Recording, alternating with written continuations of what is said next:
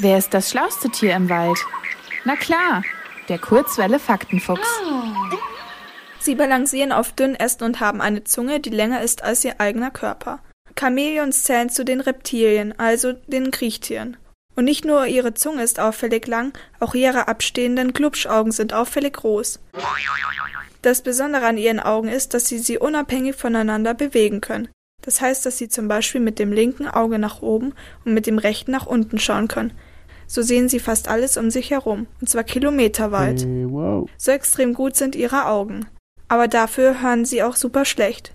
Trotzdem brauchen Chamäleons keine Hörgeräte. Denn sie kommunizieren untereinander einfach mehr mit ihrer Hautfarbe. Die können sie nämlich wechseln. So zeigen sie anderen Chamäleons, wie es ihnen geht. Wenn sie Angst haben, färben sich viele Chamäleonarten zum Beispiel schwarz. Und wenn sie sich mit einem anderen Chamäleon paaren wollen, ist ihre Haut ganz bunt. Das heißt, wenn sie verliebt sind, schildern sie am buntesten.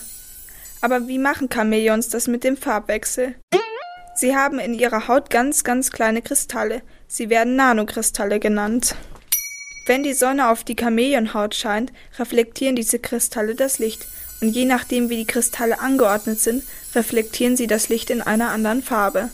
Das kleinste bisher entdeckte Chamäleon ist gerade mal drei Zentimeter lang. Es kann also problemlos auf einem Streichholz sitzen. Die größten Chamäleons werden dagegen 70 Zentimeter lang. Das ist ungefähr so breit wie ein Kühlschrank.